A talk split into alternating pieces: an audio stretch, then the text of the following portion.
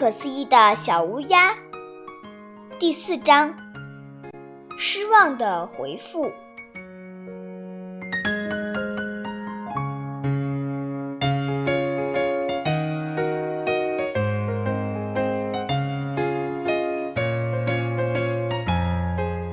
一回到森林，桑吉巴尔立马就向布莱特家中跑去。我成功了，他很自豪地对布莱特说。布莱特看着他，羡慕极了。真的吗？你用一只翅膀举起一头骆驼，是一头单峰驼。他还给了我一件礼物，快看！桑吉巴尔打开自己的旅行包，拿出西部的短筒袜。布莱特用手拿起。端详着，哇，这太漂亮了！可是有一股骆驼的味道，是单峰驼。桑吉巴尔纠正道：“里面还有沙子呢。”桑吉巴尔回想起沙漠里的点点滴滴，还有西部的帐篷和西迪。布莱特仔细看着他：“你像变了个人似的。”他说。你的目光看上去像是位经历丰富的旅行家。桑吉巴尔开心极了，他高兴地唱起来。吃过午饭，桑吉巴尔来到《千叶日报》报社。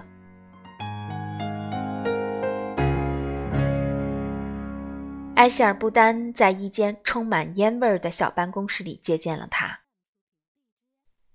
最近如何，我亲爱的桑吉巴尔？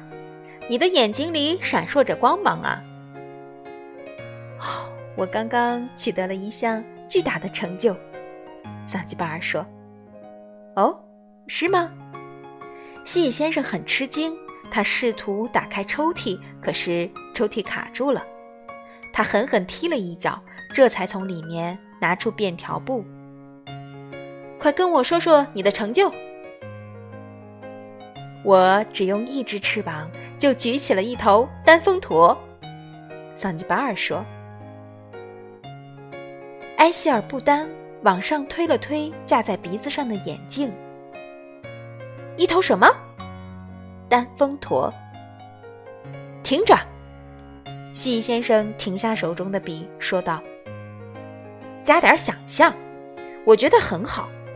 但是，一只乌鸦举起一头单峰驼。”太夸张了，我得说不，不能把我的读者都当成笨蛋。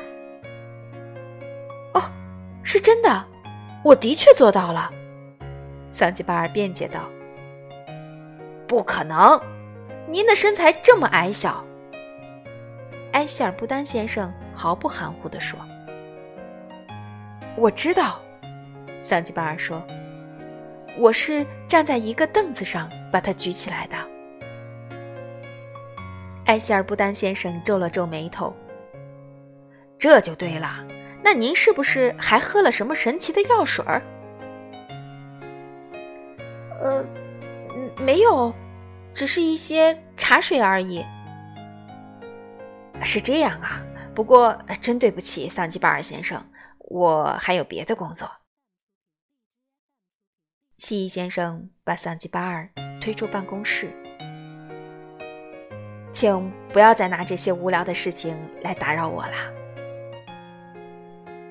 桑吉巴尔气愤地回到家中，此时天暗了下来，快要下雨了。青蛙小姐热奈特来到他家，桑吉巴尔，他开心地喊着桑吉巴尔的名字：“我有事情要告诉你。”桑吉巴尔勉强地走近他。听着，热奈特一边雀跃一边说：“有一位特约记者写了一篇关于我的报道，因为我从一棵垂柳上跳进了池塘里，你还记得吗？”“记得。”桑吉巴尔忧郁地说。“你很幸运，我呢？”他不相信我说的话。热奈特停下了，不再跳了。难道你也做了件举世瞩目的事情？你也成功了？我用一只翅膀举起了一头单峰驼。热奈特张大了嘴，不敢相信。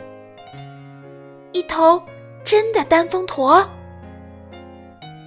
嗯，不是很壮。桑吉巴尔说道。热奈特拍了他后背一下：“你跟我开玩笑吧？”突然，暴雨来临，倾盆大雨从天而降。桑吉巴尔赶紧找地方躲起来。